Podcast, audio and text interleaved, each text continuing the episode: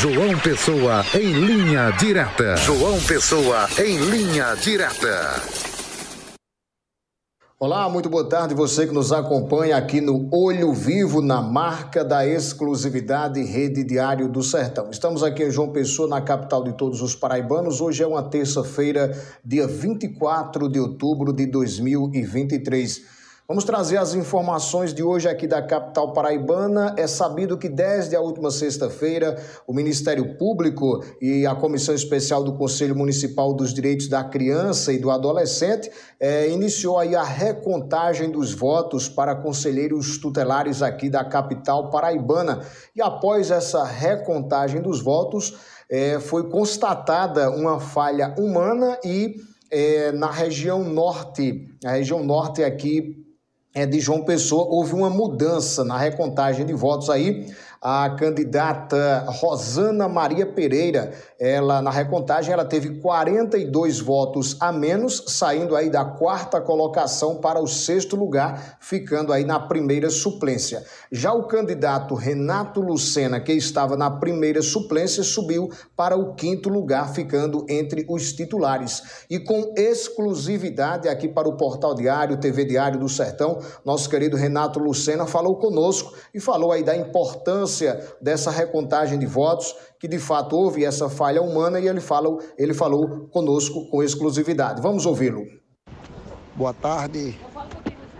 TV Diário do Sertão, meu amigo Adriano, me chamo Renato Lucena, hoje conselheiro tutelar eleito da região norte aqui de João Pessoa e vim dizer da importância, né, dessa recontagem que de fato foi muito importante para da transparência do processo.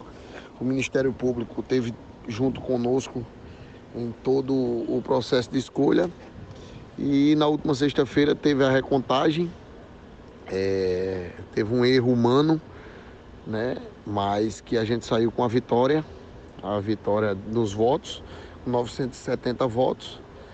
E a gente só tem que agradecer à população que deu o voto de confiança no dia 1 de outubro e a gente, a partir do dia 10 de janeiro, assume o mandato em prol das nossas crianças e adolescentes. Tenho que agradecer a Adriano pela oportunidade, a TV Diário do Sertão, e a gente está sempre à disposição para que a gente possa estar tá dialogando e tirando as dúvidas de todos. Um abraço, que Deus ilumine e boa tarde. Portanto, está aí a fala do nosso querido Renato Lucena, o qual mandamos um abraço.